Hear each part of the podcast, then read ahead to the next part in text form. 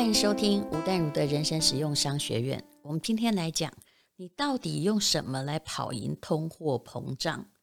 通货膨胀是一个很大的问题吗？是的，它是温水煮青蛙。刚开始你不会觉得这件事情很严重，可是，一年复一年，你会发现你的钱变薄了。我们来看我们的上一代好了，他们都是以节俭为美德。觉得一个人呢，一定要吃苦，然后尽量呢要节省，毛巾用到破才能够换呢。忙碌了半辈子，舍不得吃穿。然后我们上一代最会做的事情，其实我们这一代也常做，就是把存下来的钱呢都存进银行。老了却发现自己还是一无所有，哎，有一点、啊。但是定存的钱利息就是那些，虽然他们刚开始的时候。存定存，台湾的定存利息曾经高过六趴七趴吧。可是，就算这个定存利息很高，但没有任何定存的利息是不随着利率的变动的啊。从六趴变成了四趴，还存着，反正聊胜于无嘛。然后至少放在银行不会被骗走，对不对？然后从四趴又变三趴，哎，还是只少了一点。然后四趴变两趴，两趴变一趴，到现在呢，定存还有零点八趴。可是很多人因为没有学习理财，然后就放在定存。后来想一想呢，哦，定存有些人存很多哦，一千万，那么一年好歹也有个八万块吧。他们就觉得这还是赚啊，至少没有赔啊。这个观念对吗？其实，如果有了通货膨胀的概念，你就会知道你是在赔钱。怎么说呢？我们先来谈这个房子好了。其实，经济发展时期，房子是一定赚钱的。我曾经说过，我统计过每一个国家他们的 GDP，呃，就是他们的国民所得，呃，都是用美金来算哈。大概是在两千五百块美金到一万块美金之间，房子呢会疯狂的加倍的成长。那目前是谁在这个循环里？差不多，呃，大概二零零六年的大陆哦的北上广这些都市，到呃现在他们也才八千块嘛，平均每一年。但是北上广其实平均的。GDP 会高一点，大概已经到了一万多块了，所以他的房子现在也涨到很高价。那你说会不会跌呢？其实虽然看起来，因为大家都要涌进城市去赚钱，感觉上它还不会跌，可是它要再像以前那样加倍上涨就很有限了。以上海的浦东，也就是我们上海中欧国际工商学院的那块地，我当时在二零零六年呢。我买了浦西的房子的时候啊，那那个时候呢，浦东一平米哈，他们是算一平方公尺，大概才四千块人民币。那你不要急着问我说，那等于多少台币？这个不重要。那等我呢，二零一六年，也就是过了十年，我在那里上课，然后我企图就说，诶，是不是买一间小套房啊，顺便来保值一下？结果发现那个附近呢是六万元。等我毕业，就是二零一八年的时候，那个附近破房子都要十万元，十万元人民币，以现在来说大概就是四十五万左右。但是你要记得，我们算平，他们算平方公尺，也就是四十五万乘以三点三。嗯，以前呢，哈，这个一平米只要四千块钱的东西，一下子涨了二十五倍。那么如果你在经济呢正在发达的国家买房子，那一定是可以盖过通膨的，没有问题。其实台湾呢有一阵子，也就是我们的经济在亚洲四小龙的时候也在发达。那个时候如果有买到一个房子的，大概就都赚钱了。那通膨大概是什么样的概念呢？在商学院里面有一个概念叫做净现值。那后面你会看到一个长长的，就是你小时候最怕的数学的那种公式，我们就不要算它好了。其实呢，所谓的通货膨胀呢，嗯、大概啦，以台湾而言或一般的地方，我觉得都是在二到三趴左右，我们就不计较，算它平均三趴好了。那你可以很粗浅的去了解说，大概呢，今年就是说明年你花一百零三块。才能买到今年一百块的东西。那么今年呢，你买到的一百块的东西，大概去年只要九十七块。那如果这个通膨呢，一年只涨两趴三趴，不好意思，它还叫做良性通膨。那恶性通膨是什么？这我们就不要谈到历史了，或谈到辛巴威。我最常讲辛巴威，他后来呢，呃，一开始呢，就是比如说一条吐司跟我们看到一样，只要一百块钱好了。哎，过了差不多几个月后，一条吐司要一百万，那么这个国家就是财务破产。当然也归功于一个不懂财务又爱乱搞的总统，才导致这样的事情。通膨是温水煮青蛙，就算是良性通膨，你的钱每年少三趴，而你很认真的把它放在银行里面，啊、呃，赚那个零点八趴的利息，这就是现在台币的利息。房子是不是一定能够打败通膨呢？我必须说，未来不一定，但是过去呢？因为但是未来呢？我认为台湾房子也不会怎么贬值。为什么？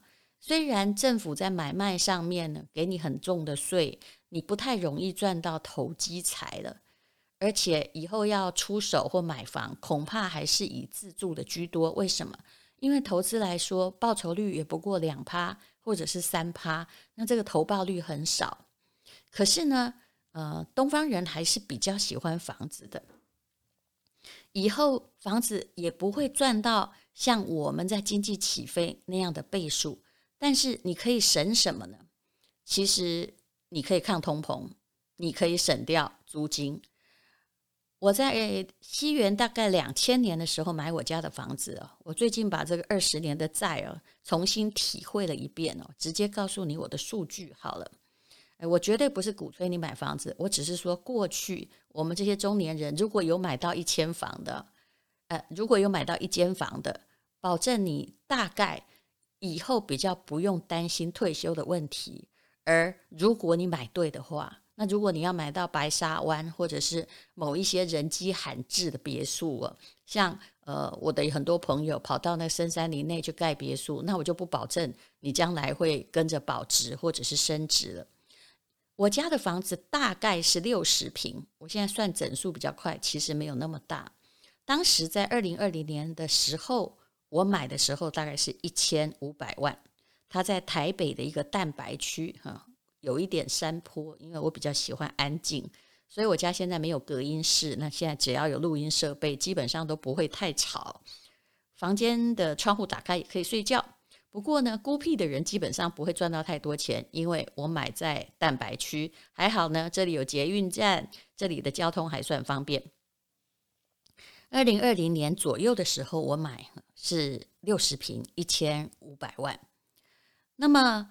现在呢，有一天呢，就是我突然打开那个房屋网的网站，我并没有要卖房子，但是我稍微查了一下，好，现在我当时买一平差不多就是二十五万元，现在一查，哎，五十几万呢，哦，算五十万好了，也就是我家现在的现值大概是三千万元哈。虽然虽然我已经住了二十年，他也老了二十岁，可是他竟然还增值了一倍。那么我应该怎么样算我赚的钱呢？其实我赚的不多，因为二十年如果涨一倍的话，一倍就是百分之百，对不对？我每一年呢，住在这房子也不过涨五趴嘛，对不对？但是这五趴已经够打败那个三趴的通膨。那么我还赚到了什么呢？我还赚到了租金，也就是算一算这二十年，如果我要住在这个六十平的房子。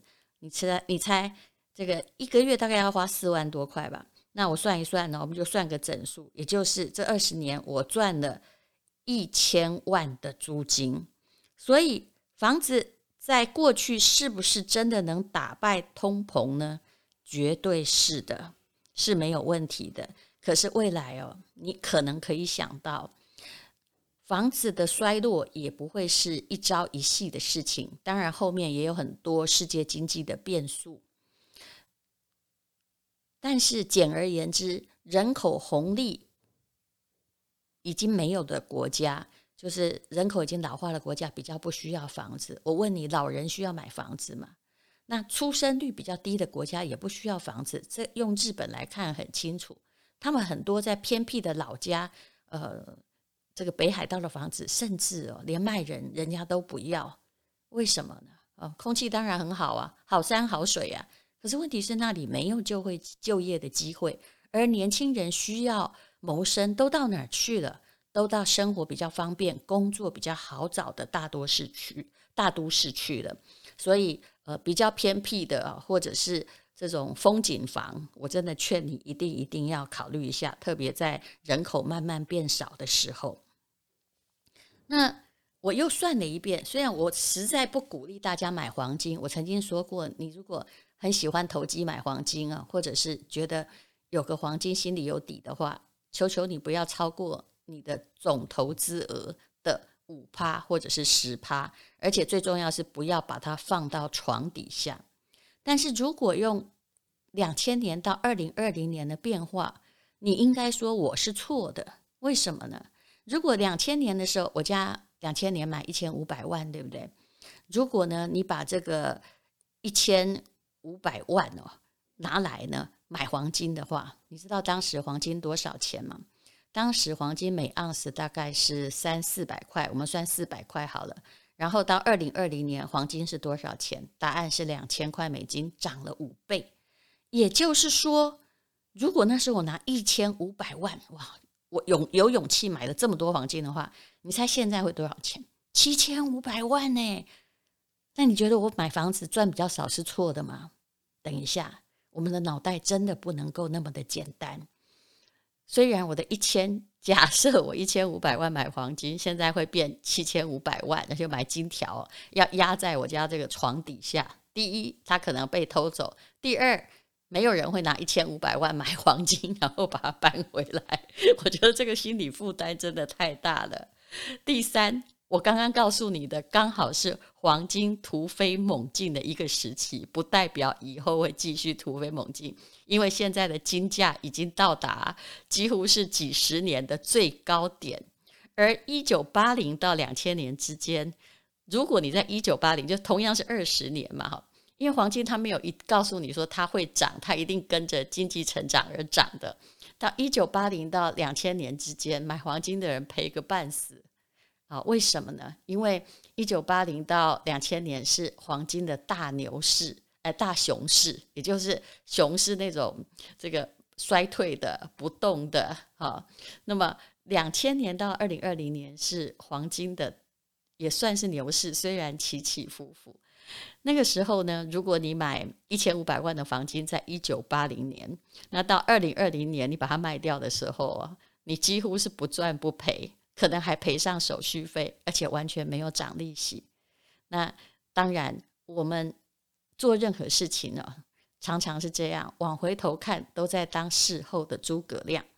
好，那为什么我觉得房子还是比黄金好呢？因为房子其实为什么我可以放二十年？因为我住在里头啊，所以这个投资本身可以使用。我。一直觉得一个投资是不是有利息或可以使用？就有利息，就是说它房子有的你也可以租人嘛，你不要放在那儿空着哈，那就叫没利息。那你自己住在里面，你赚的是什么？租金啊。所以我这个二十年我赚的租金也有高达，就是我没有付出去的钱，我省下来的钱也有一千万元。但是黄金呢，它就是会乖乖的待在那里，不要被小偷偷走就好了。而且你并没有办法保证二零二零年，然后就算你哈咬紧牙根放到二零四零年，它搞不好会跌一半，谁知道呢？